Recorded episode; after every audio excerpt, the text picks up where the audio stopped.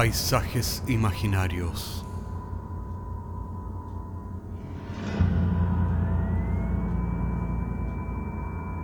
Una producción Cortés Rojas.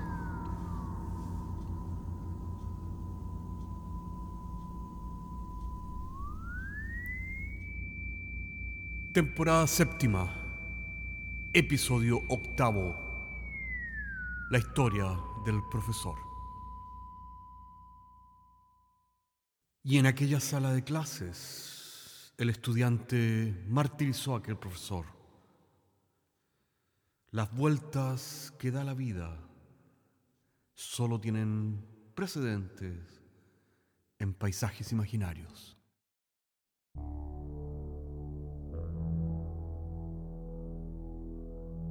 Seguramente todos han visto aquellas películas ambientadas en escuelas, donde un grupo de chicos malos hace bullying a un chico inocente, ah, introvertido, diferente, al cual todos odian por ser diferente.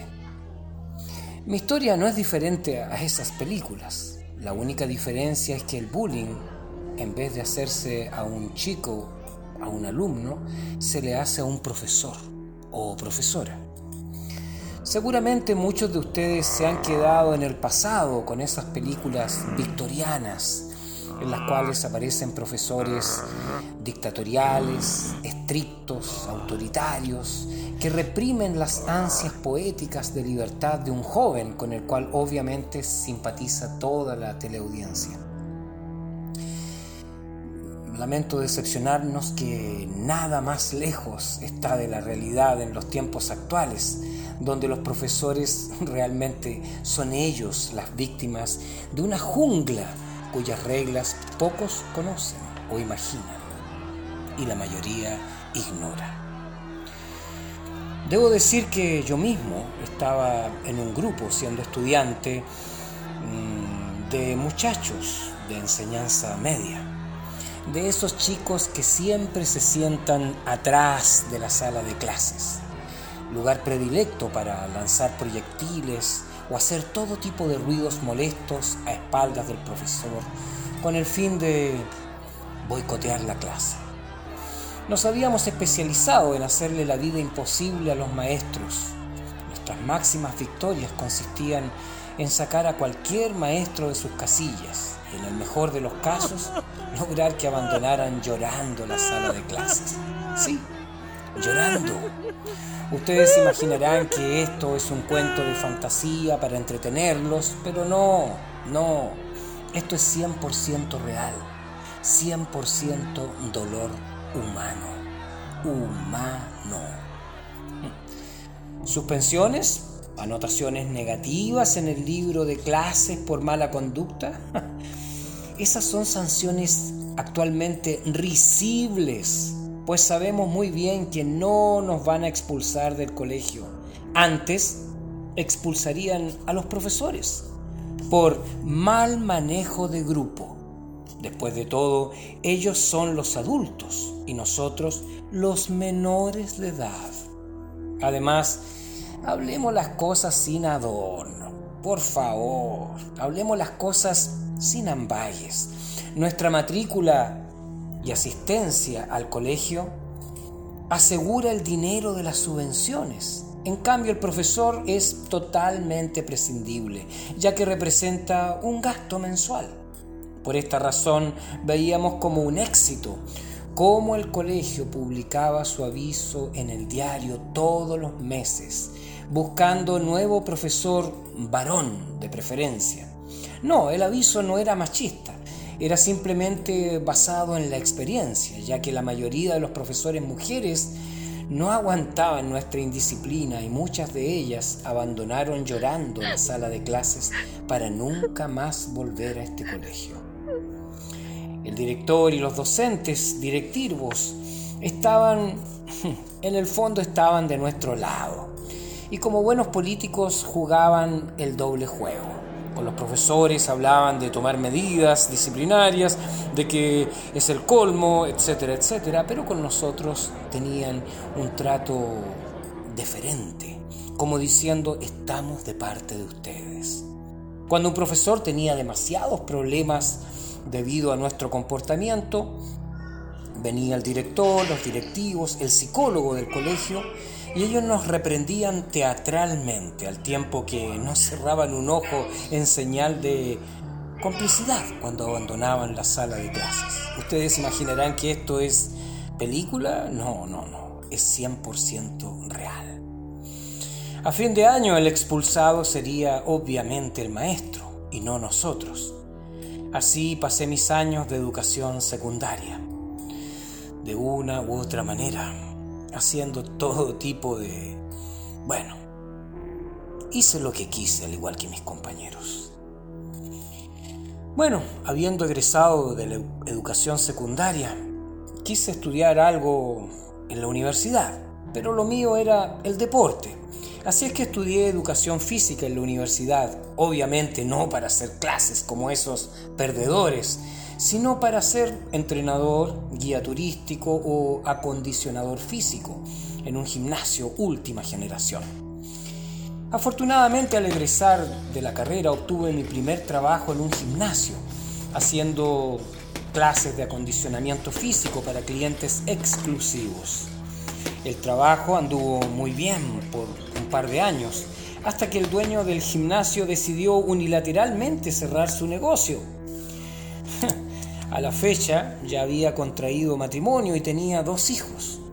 La situación, por tanto, se hizo problemática y apremiante, por no decir desesperante, por lo que tuve que aceptar el primer trabajo que me llegó y era un trabajo precisamente como docente en educación física en una escuela con cursos de educación básica y media. Al principio todo parecía marchar bien. Los alumnos obedecieron mis instrucciones con prudencia. Mm, al parecer se sentían motivados. Y al segundo mes, como prueba de mi, de mi buen trabajo tal vez, el director del establecimiento aumentó mi carga horaria al doble, incluyendo una jefatura, lo cual incluía horas de consejo de curso y atención de apoderados. Los alumnos intentaban continuamente probarme y provocarme, pero yo conocía las jugarretas, yo había sido igual que ellos. Conocía muy bien todo tipo de estrategias. Yo debía mantenerme siempre en mi lugar. Bueno, en equilibrio, ni muy rígido ni muy flexible. Algunas chicas coqueteaban conmigo, lo cual es propio para los profesores de educación física. Mi respuesta debía ser cuidadosa, ni demasiado cortante para no herir susceptibilidades y crear futuras enemigas contra mí, ni demasiado cercano para no involucrarme en un problema mayúsculo. En los días de alerta ambiental, debido al aumento del smog en la capital, las clases debían hacerse dentro del aula. Debía pasar nociones de higiene y algunos reglamentos deportivos. Entraba a cada una de esas clases con las manos transpirando, debo reconocerlo.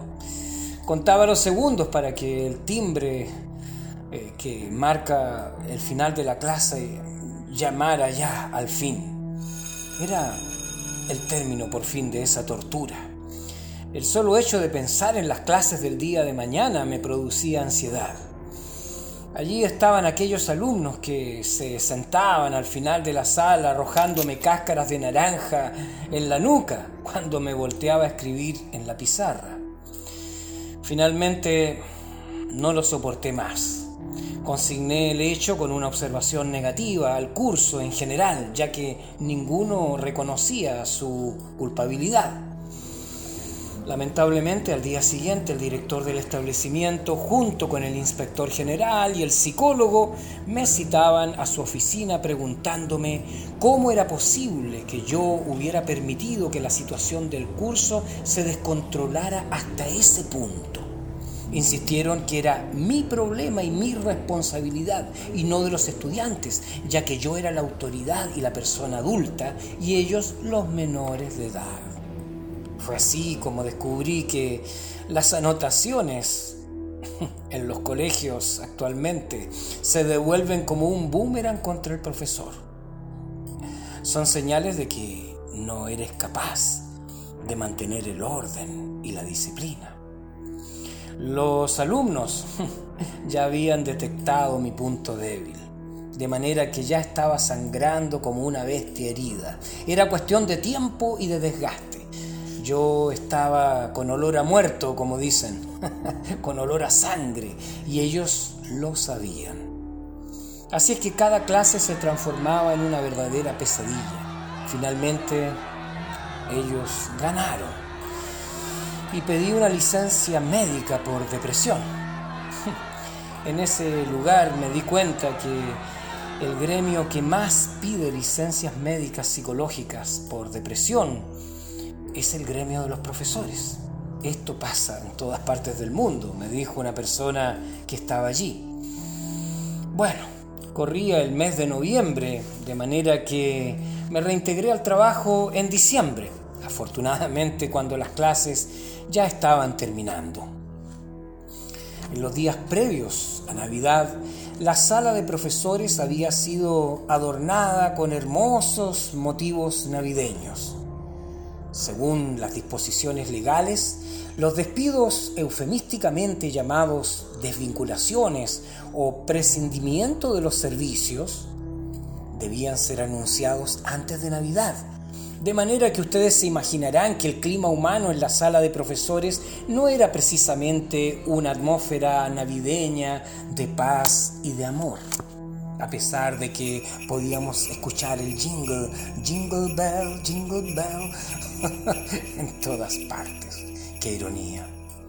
La secretaria del director, por orden del mismo, cual pájaro de mal agüero, se paró en el dintel de la sala de profesores para ir llamando uno por uno a los desafortunados profesores a la oficina del director, donde se les informaría que por necesidades de la empresa están despedidos.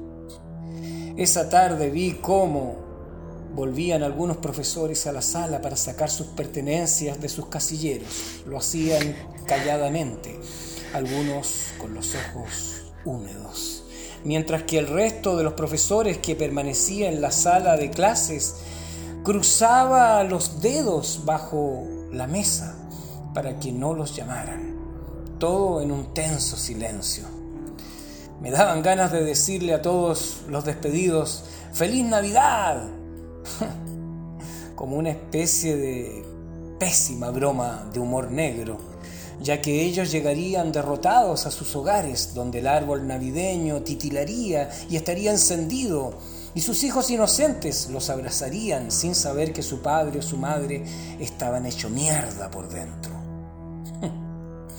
Un profesor, seguro de sí mismo porque tenía contrato indefinido, me explicó que eso pasaba todos los años, ya que la empresa solo contrataba, comillas, profesores temporeros para evitar obligaciones contractuales con un contrato indefinido. El profesor en cuestión, con la máxima calma, me dijo, sabes, yo creo que lo más probable es que te llamen a ti también, por lo que pediste licencia médica. Ese es el es una muy mala señal para un profesor primerizo.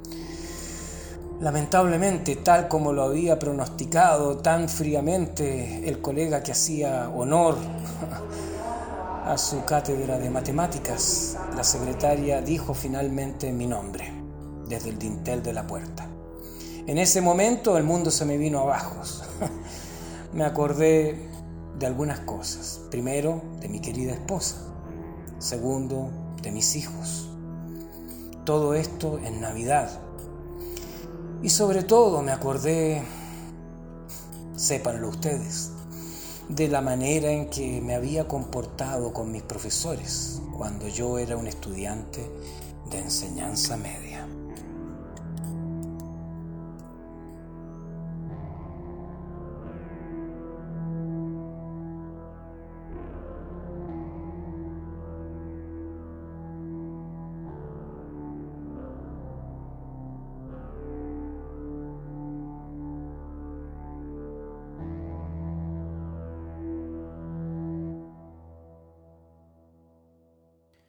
Dicen que los niños son seres puros,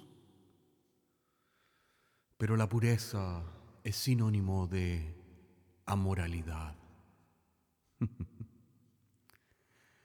Nos vemos la próxima semana.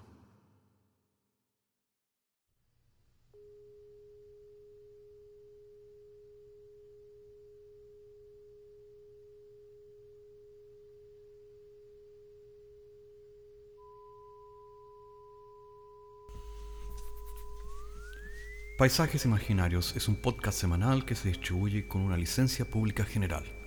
Puedes encontrarnos en iTunes, Spotify o donde quieras que escuches podcasts. Contáctanos a paisajes.caco.cl. Hasta la próxima semana.